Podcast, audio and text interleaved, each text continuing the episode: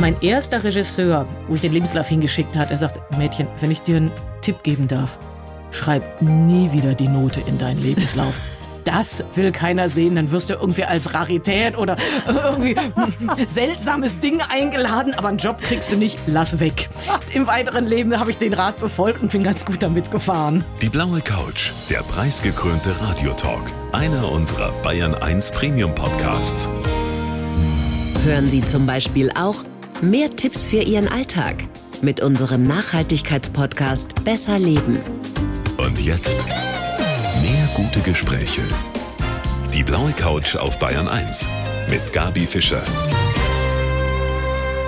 Und ich freue mich heute Abend auf Birgit Simmler. Sie ist Autorin, sie ist Redakteurin und künstlerische Leiterin der ältesten Freilichtbühne Deutschlands, der Luisenburg-Festspiele in Wunsiedel. Einen schönen guten Abend, schön, dass Sie da sind, Frau Simmler. Ich freue mich.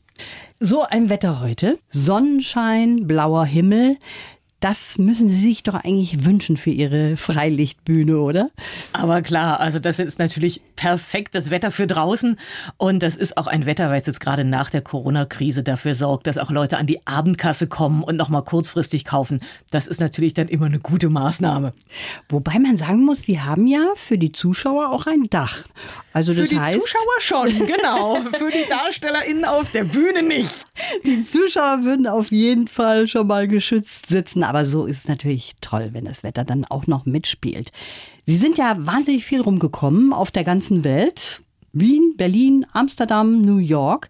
Aber diese Felsenbühne, die ist schon was ganz Besonderes. Ne? Da sehen die Felsen ja so aus, als wären die extra dahin geworfen worden, diese Riesendinger. Als hätte Gott eine große Tüte aufgemacht und jede Menge Felsen aufeinander gestapelt und nachher gesagt, das habe ich aber gut gemacht. Das hat er auch gut gemacht. Also das ist schon optisch die Wucht, diese Riesenfelsen und dann mit den Bäumen überwuchert. Das ist eine Bühne, die ist fast 40 Meter breit, 20, 30 Meter tief und vor allen Dingen 40 Meter hoch, sodass man auf ganz vielen verschiedenen Ebenen spielen kann und dass es auch immer sowohl optisch eine Herausforderung ist, als natürlich auch für die SchauspielerInnen und die SängerInnen, diese Bühne zu füllen und man kann in einen ganz archaischen, emotionalen, starken Spielstil gehen, sodass die KollegInnen echt gerne zu uns kommen.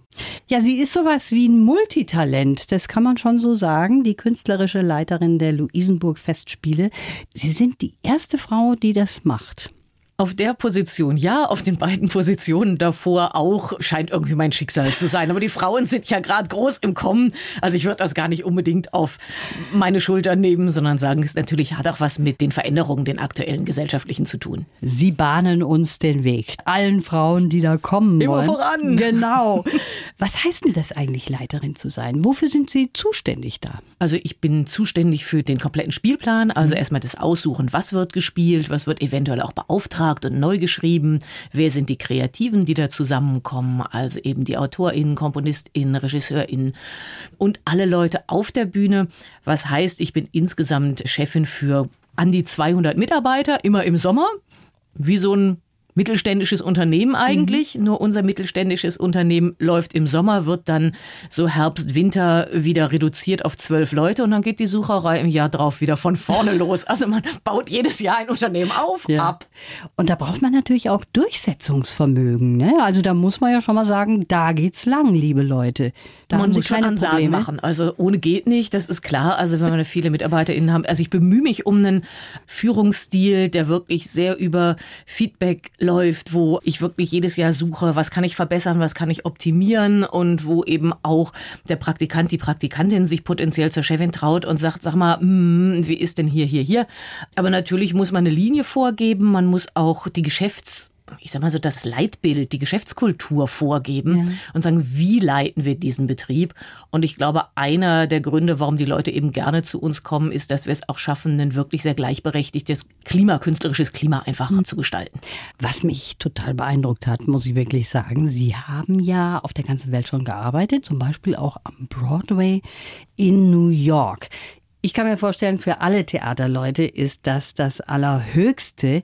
Und das war für Sie auch so ein bisschen so eine Initialzündung, das zu machen, diesen Weg zu gehen? Das war so ein richtiges Erweckungserlebnis. Also ich habe tatsächlich nach meinem Abitur nicht so ganz gewusst, wohin und wie das bei Frauen in meinem Alter dann so ist. Ne? Dann studieren die erstmal Sprachen, aber Deutsch und Englisch studiert und war unter anderem mit einem Stipendium an der Duke University und dort hat ein Broadway-Produzent sowohl produziert als auch unterrichtet. Jetzt denkt man, naja, North Carolina, warum Broadway? Mhm. Das Broadway produziert am Land und lässt am Land dann circa sechs Wochen das Stück schon laufen, hat jeden Abend Publikum drin und in der Früh wird geändert und optimiert, dass das Stück immer besser, besser, besser wird. Und dann geht's dann erst nach New York. Da wird nochmal zwei Wochen vor Publikum gespielt und auch wieder verbessert, verbessert, verbessert für ein eher großstädtisches Publikum. Und dann kommt die Premiere raus.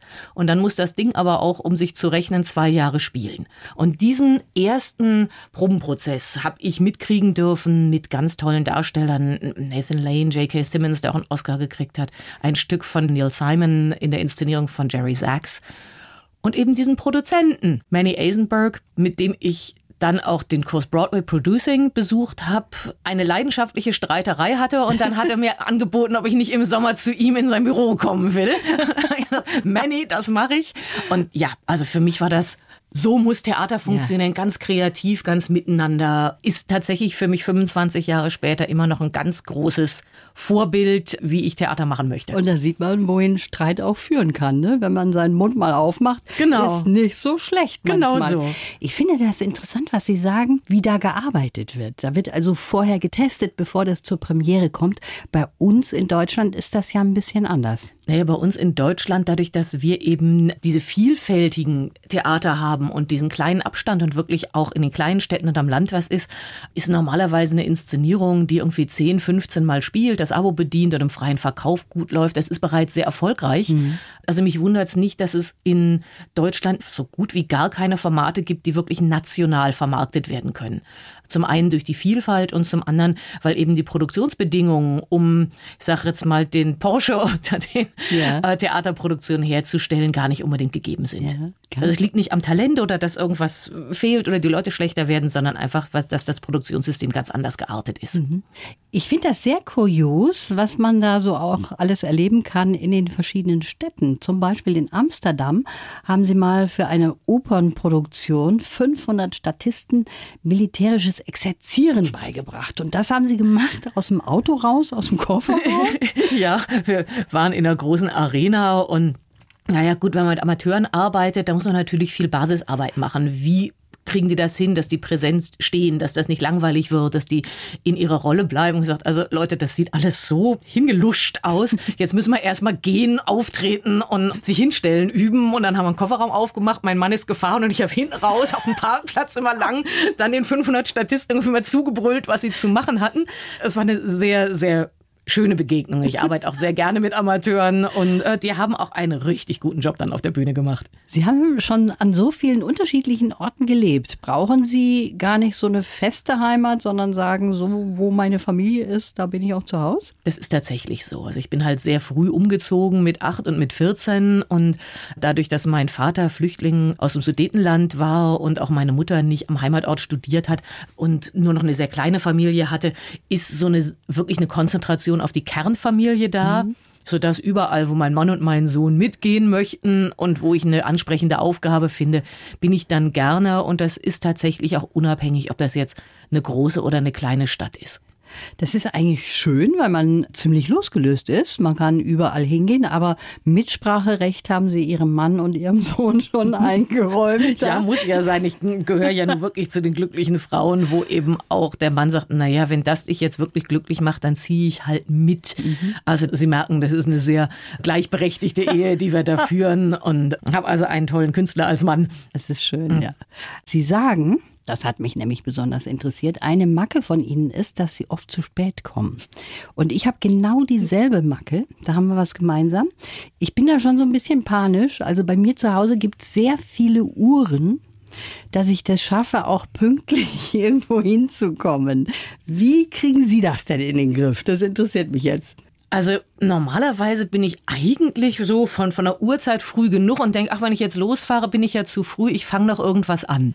Und das ist, das, ähm, ist, das ist natürlich tödlich, weil das dauert dann länger, als man sich das vorgenommen hat und dann kommt man doch wieder zu spät. Wobei ich war, bis ich so 14 war, extrem pünktlich und dann bin ich von Regensburg nach Berlin umgezogen und habe dort gelernt, man ist also nur cool, wenn man bei den Partys mindestens eine Stunde zu spät kommt. Wenn man da pünktlich auf der Matte steht, denken alle, was ist denn das? Und entsprechend habe ich mir mühsam antrainiert, zu spät zu kommen. Ich auch mein Oberpfälzisch mühsam abtrainiert und nie wieder zurücktrainiert. Also sehen Sie, Berlin fehlt bei mir in meiner Vita. Da wäre ich dann gut Prägend. angekommen. Prägend. Ich habe jetzt für Sie einen Lebenslauf, Frau Simmler.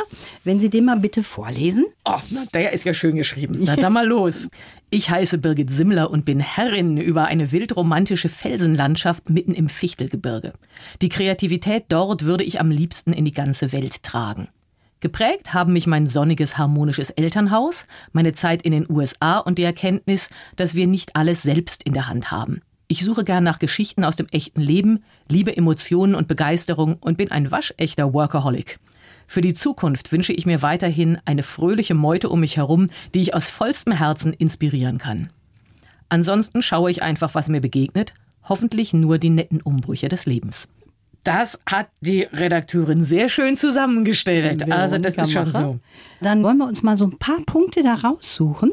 Zum Beispiel das harmonische Elternhaus. Das ist etwas, was einen natürlich auch prägt und Sie machen so den Eindruck, als würden Sie in sich ruhen. Das hat sicher auch mit diesem Elternhaus zu tun. Das hat auf jeden Fall mit dem Elternhaus zu tun. Also meine Eltern haben eine sehr, sehr solide Beziehung geführt und haben am Beginn der Beziehung auch stürmische Zeiten durchlebt und man hat gemerkt, dass beide etwas füreinander gemacht haben und dass sie sich immer aufeinander verlassen konnten.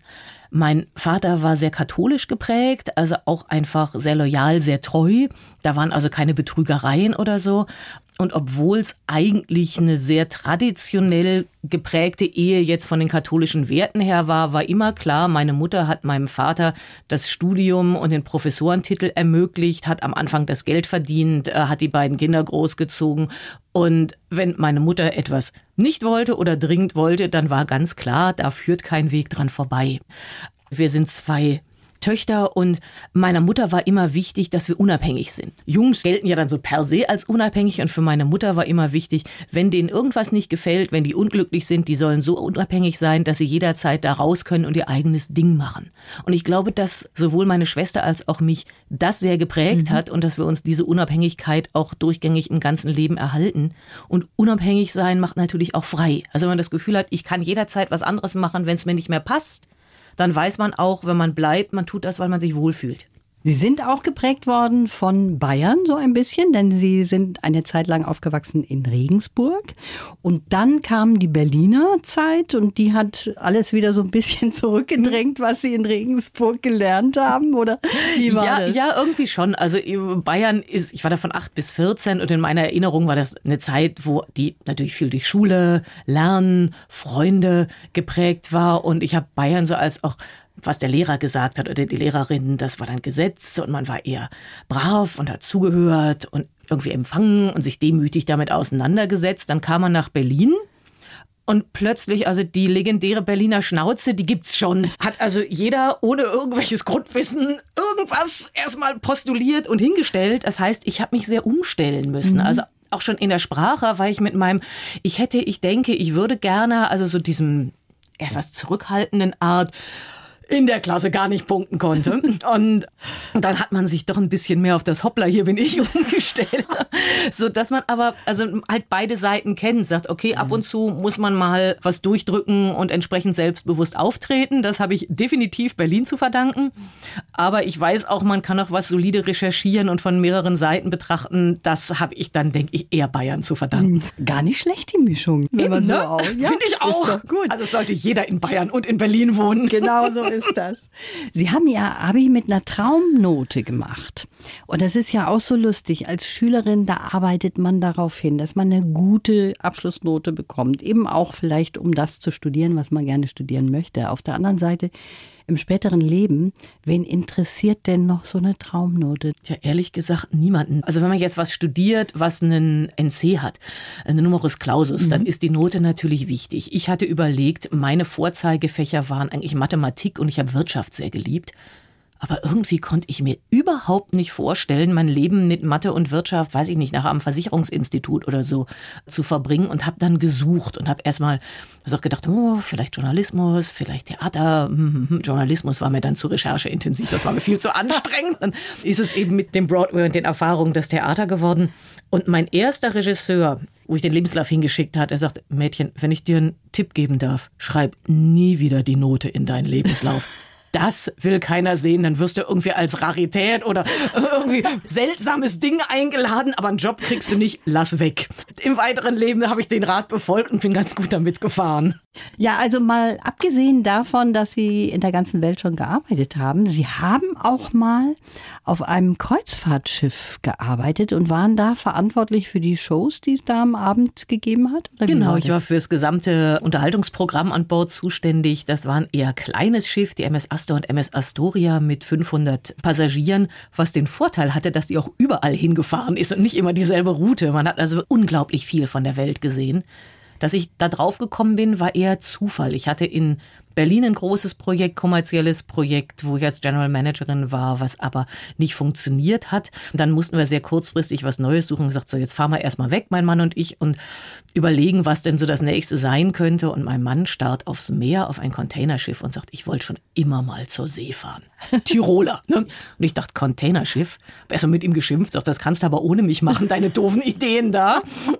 Aber wie das so ist, dann denkt man, hm, also wenn das den Mann glücklich macht, dann kann ich mal überlegen, ob ich das mit den beruflichen Wünschen verbinden kann. Und wenige Wochen später hatten wir dann eben auf einem Kreuzfahrtschiff angeheuert und waren Toll. zu zweit eigentlich der ganze Backstage-Bereich. Also wir waren so er als Techniker und ich als künstlerische Leiterin haben dann da das gesamte Programm zusammengestellt und betreut. Also das heißt, Sie arbeiten auch mit Ihrem Mann zusammen. Das habe ich ja jetzt zweimal schon rausgehört. Hm? In Amsterdam saß der am Steuer und Kreuzfahrtschiff, da war er auch dabei. Das ist doch toll, wenn man dann auch sich da noch so gut versteht. Ne? Also das ist natürlich super, weil man auch jemanden hat, der diese sehr spezielle Theaterszene versteht und daherkommt. Mein Mann und ich haben allerdings festgestellt beim Zusammenarbeiten, wir brauchen unsere eigenen Bereiche, wo man für verantwortlich ist und wo man sich auch nicht reinredet. Wir haben auch ganz unterschiedliche Strategien, wie wir mit Problemen zum Beispiel umgehen und die lösen. Ich bin da eher die Berederin und Zuhörerin. Mein Mann beißt die Probleme erstmal weg und guckt, was noch übrig bleibt, so. was er sich auseinandersetzen muss. Und das passt dann bedingt zusammen, wenn man eben in einer ähnlichen Position ist. Es läuft ja nicht immer alles glatt im Leben. Es hat auch mal eine Pleite gegeben als Produzentin. Das ist ganz normal. Also ich glaube tatsächlich, wenn man nicht eine Pleite mal erlebt hat oder irgendwie Rückschläge, dann wird man auch kein runder Mensch. Dann wird man irgendwie seltsam und arrogant oder so. Also ich habe mehrfach produziert, auch mit eigenem Geld.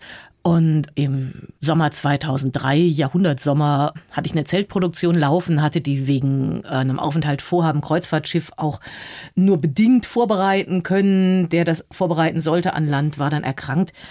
Und da habe ich eine Menge Geld verloren. Alle sind gezahlt worden, nur meine Ersparnisse waren nachher weg. Und dann sind wir auf Tournee gegangen. Ich habe mich erst dafür geschämt und dann habe ich so in meinem Kulturmanagement-Studiengang dann gemerkt, Moment, die meisten Leute im Theater produzieren ja gar nicht selber. Die würden nie eigenes Geld in die Hand nehmen mhm. und dann plötzlich gemerkt, dass das, wo ich dachte, oh, da hast du als Produzentin einen Misserfolg gehabt, dass das eigentlich eine Tugend und eine besondere Kraft war und was, was eben andere Leute gar nicht erst in die Hand nehmen. Und natürlich, also wir hatten auch in der gesamten Familie gesundheitlich Rückschläge. Mhm. Also ich sage immer, ich bin sehr dankbar für unser System und dass ich hier Steuern zahlen darf, weil ohne das Gesundheitssystem gäbe es uns alle drei nicht mehr. Also alle drei, Ihr Mann, Sie und Ihr Sohn waren und schon Sohn so. Waren, waren, wir waren alle schon mal so stark Kippe. erkrankt und tatsächlich mein Mann und ich auch schon zweimal dass es eben ohne das deutsche Gesundheitssystem ja, sähe ich eben. uns nicht mehr auf dieser schönen Erde. Sehen wir als selbstverständlich an. Und genau. gerade in solchen Fällen, da merkt man dann auch, wie wichtig das im Grunde genommen ist. Das macht natürlich auch was mit einem, wenn man mal so gesundheitliche Rückschläge auch hat. Da sieht man auch wieder, was wichtig ist und was nicht genau, so wichtig das macht ist. Macht auch oder? was mit dem eigenen Selbstverständnis. Also man tendiert ja dazu, das, womit man sich beschäftigt, das ist irgendwie das Allerwichtigste. Mhm. Und wenn das nicht klappt, eventuell auch irgendwie verkrampft oder sauer oder so zu werden. Und wenn man sich dann denkt, mein Gott, eigentlich könnte jeden Moment irgendein Zufall passieren und man wäre nicht mehr, dann relativieren sich plötzlich die eigenen Probleme mhm. und Problemchen sehr und man denkt dann eher, was ist jetzt da wirklich wichtig? Wo ist eine eventuell auch mal eine, eine größere Entscheidung oder so wichtig und man kann dann auch entspannt und menschelnd mit anderen umgehen. Und man sagt, ja, es gibt auch, wenn jetzt irgendeine Mitarbeiterin, Mitarbeiter eine Erkrankung hat oder weiß ich nicht, da ist jemand schwanger geworden oder mit den Eltern ist irgendwas. Ganz ehrlich, am Ende, man sagt, natürlich ist das das, was das Leben ausmacht. Also das ist das, da wo die Liebe hingeht mhm. und die menschlichen Bindungen, das ist natürlich immer das Wichtigste im mhm. Leben. Und ich denke, man muss eben schaffen, die Arbeit so zu organisieren, dass diese Lieben auch alle Platz haben. Und das, das muss ich mir auch selber immer mal wieder erzählen, ja. dass die Lieben Platz haben, weil ich eben eigentlich dazu neige, sehr viel im Job zu machen. Sie haben eben gesagt, als das mal den Bach runterging mit einer Produktion, da haben Sie sich geschämt. Gab es da auch schon Selbstzweifel immer mal wieder so zwischendurch? Ich meine, gerade so im künstlerischen Bereich, da ist man ja oft auch auf der Kippe. Dann denkt man sich, Mensch, ist das überhaupt das Richtige, was ich da mache? Ist ja, das bei klar. Ihnen auch also so? Ich, ich kam gar nicht aus dem künstlerischen Bereich. Also für meine Eltern war das auch eine ganz fremde Welt und natürlich denkt man, kann ich da bestehen, kann ich da mhm. überhaupt genug Geld verdienen? Und es dauert, wenn man jetzt so ich sage es mal, Quereinsteiger ist und einfach noch keine Verbindungen da rein hat, es dauert verdammt lange, bis man sich durchgesetzt mhm. hat. Und jetzt dann auch noch irgendwie in der Schule sehr erfolgsverwöhnt, wenn man das erste Mal dasteht und sagt, Moment, ich habe die nächsten zwei Monate gar nichts. Also auch dieses Freiberuflertum, ja. da musste ich mich unglaublich dran gewöhnen. Also auch, dass man nicht automatisch immer ein Stüfchen höher steigt, sondern dass man eben mal wartet oder dann gibt es mal wieder einen besseren Job, dann gibt es mal wieder einen schlechteren Job. Dann lässt man sich auf irgendein Abenteuer ein, wo man noch gar nicht weiß, was da so genau kommt. Das tut schon was mit einem und bei mir hat das wirklich bis Mitte 30 gedauert, bis ich das Gefühl hatte, ah, okay, jetzt machst du safe und gut abgesichert das, was dir Spaß macht mit den entsprechenden Perspektiven und auch mit den entsprechenden Inhalten. Und dazwischen Klar, mal, bin ich hier richtig? Mhm. Tue ich das? Ich wollte am Anfang sofort Regisseurin werden, bin aber, weil ich sehr organisiert bin, immer als Produktions- und Projektleiterin eingesetzt worden. Ich gesagt, vielleicht bin ich künstlerisch, keine interessant genug Handschrift. Jetzt, wo ich über die Leitungsposition eben schreiben und inszenieren kann, merke ich, ja, das funktioniert ja. genauso gut aber ich habe halt bei sehr großen Institutionen angefangen. Das heißt, die haben natürlich dann nicht auf irgendeine paar 20-jährige Birgit Simmler gewartet, die dann schreibt und inszeniert. Und insofern hat das ein bisschen gedauert, bis ich auf so einem, ich glaube, auch recht eigenwilligen Weg da angekommen bin, wo man sagt, jo, das ist es jetzt. Das ist es jetzt. Und was Sie da machen auf Ihrer Freilichtbühne, das wollen wir noch besprechen. Haben wir noch gar nicht drüber gesprochen. Da steht allerhand auf dem Programm im Juli bei den Luisenburg-Festspielen. Ich lese mal so ein bisschen ja. vor.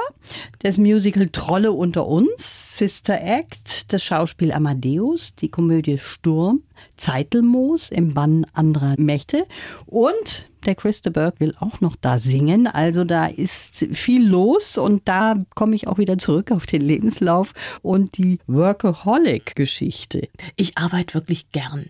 Also ich glaube, dass das eben auch, wenn man sich für die Kunst entscheidet, das ist halt kein Job, den man wegen des Geldes macht. Mhm. Dann hätte man wirklich irgendwie in die Wirtschaft gehen müssen und was anderes machen. Sondern das ist ein Job, wo man einfach auch hochemotionale Menschen trifft und wo die Begegnung und die Beschäftigung mit den Inhalten an sich einfach schon sehr viel Freude mitbringt. Und dann will man das natürlich irgendwie auch gut machen und dann bleibt man sehr schnell sehr lange Stunden pappen. Ob es mhm. das jetzt im Büro oder auf der Probenbühne oder einfach mit den KollegInnen nochmal beim Ausgehen auf ein Bier oder eine Nachbesprechung ist. Das passiert einem sehr schnell. Wobei ich jetzt das Glück habe, auch inhaltlich die Sachen ansetzen zu können, die mich sehr faszinieren. Wir haben ja schon vorher gesagt, dass ich äh, sehr amerikanisch geprägt mhm. bin, so angloamerikanischer Raum. Das heißt, dass ich immer versuche, Kunst zu machen für Gesamtgesellschaft.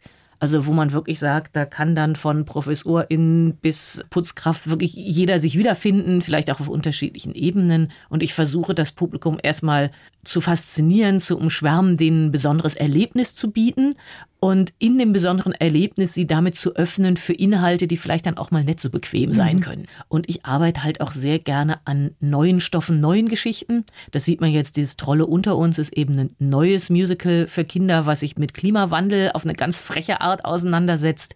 Oder äh, Zeitelmoos im Bann anderer Mächte ist, ich sag mal, so ein philosophisches Märchen für Erwachsene, was auf Sagen der Region beruht im Fichtelgebirge. Das sind natürlich ganz tolle Möglichkeiten, auch mit den entsprechenden AutorInnen und Kreativteams zu arbeiten. Und im Musiktheater, im unterhaltenen Musiktheater, ist es auch wirklich so, dass es wenig Möglichkeiten für die AutorInnen gibt, sich auszuprobieren. Und da haben wir uns eine schöne Enklave mit sehr guten Möglichkeiten auch für diesen Bereich der Kunst geschaffen. Was ich auch toll finde, dass Sie auch immer versuchen, einheimische Laienschauspieler mit einzubinden. Dass da eben auch Menschen mitmachen, die im Umfeld wohnen. Ne? Ich habe zehn Jahre an einer Amateurbühne inszeniert. Die größte Amateurbühne Nordrhein-Westfalens, die Freilichtbühne Hallenberg, mit ganz tollen Menschen. Und ein Theater soll ja ein sinnstiftendes Erlebnis auch sein. Und was ich in den Amateurbühnen gelernt habe, ist, dass Amateure sich diesen Enthusiasmus erhalten, mhm. mit dem jede Künstlerin mal angefangen hat, die aber manchmal im Zuge ebenso von Jahren und Rückschlägen auch verloren gehen kann und dann hat man irgendwie den professionellen Zugang zum Job, wo man sagt, ja, aber darum alleine hat man es eigentlich nicht gemacht. Und wenn man jetzt mit den Amateuren arbeitet, die natürlich nicht so viel Handwerk haben, aber diese Begeisterung ja. und dazu die Profis hat, die eben das Handwerk haben und eigentlich neben sich stehen sehen, genauso habe ich auch mal angefangen. Das tut was mit den Leuten mhm. miteinander. Und plötzlich öffnen sich die Profis nochmal ganz anders und haben ihre Leidenschaft zurück. Und die Amateure profitieren natürlich unglaublich von dem, wir sehen, ach so, na, da, na guck mal, wie der da spricht, wie der sich hinstellt und da, da, da. Und das ist dann miteinander und da Theater ja auch ein regionales, ist ja mal ein Live-Erlebnis. Ja. Und ein Theater steht in einer bestimmten Region und hat einen bestimmten Einzugsbereich. Und dann bringt das auch eine Zufriedenheit in die Region rein. Also ich habe schon das Gefühl, dass man, wenn man eben Kultur an einem Ort macht, der Ort fühlt sich, gerade nach diesen über 100 Jahren, wie bei Luisenburg festspielen, der fühlt sich nachher anders an mhm. als ein Ort, wo wenig Kultur ist. Der fühlt sich offener, toleranter, lebenswerter und tatsächlich auch demokratischer an. Wie ist denn das mit Ihnen persönlich? Bei den Vorstellungen sind Sie da dabei, fiebern Sie mit, merken Sie, wie da der Funke überspringt. Wie ist das für Sie? Ich bin vor allen Dingen eine Probensau. Also ich probe viel und gern, nicht immer zur Freude aller Mitwirkenden. Aber ich arbeite wirklich so bis zur Premiere hin und dann versuche ich die Leute schon freizulassen, wenn was besonders gut gelungen ist oder beziehungsweise wenn man die Leute auch ins Herz geschlossen hat. Ja. Und die gehen alle nach der, nach der Sommerspielpause, nach der, der Sommerzeit wieder. Dann gehe ich tatsächlich auch häufiger nochmal ins Stück, einfach um ja die Atmosphäre, die, die tollen KollegInnen und so zu genießen. Das habe ich dann schon auch gern. Den Applaus will man ja auch ab und zu mal mitkriegen, oder? Natürlich, wenn das Ding gelingt und einfach die Leute da Spaß dran haben Natürlich ist das toll. Ich habe jetzt den Sturm mit Artisten und viel Musik auf die Bühne gebracht in 90 Minuten. Und als das angekommen ist wie irre und die Leute dann nach der Premiere stehen, dann steht man da schon mit dem manischen Grinsen, dass man nicht mehr aus dem Gesicht rausgetackert kriegt. Das wünsche ich Ihnen noch ganz, ganz oft, Frau Simmler. Das war sehr schön, dass Sie hier waren. Ich wünsche Ihnen gutes Wetter, aber auch bei schlechtem findet ja alles statt. Immer. Immer. Also wird nie ausfallen. Das war schön, mit Ihnen zu sprechen. Ich bedanke mich auch für das tolle Gespräch. Die Bayern 1 Premium Podcasts. Zu jeder Zeit, an jedem Ort. In der ARD Audiothek und auf bayern1.de. Bayern 1 gehört ins Leben.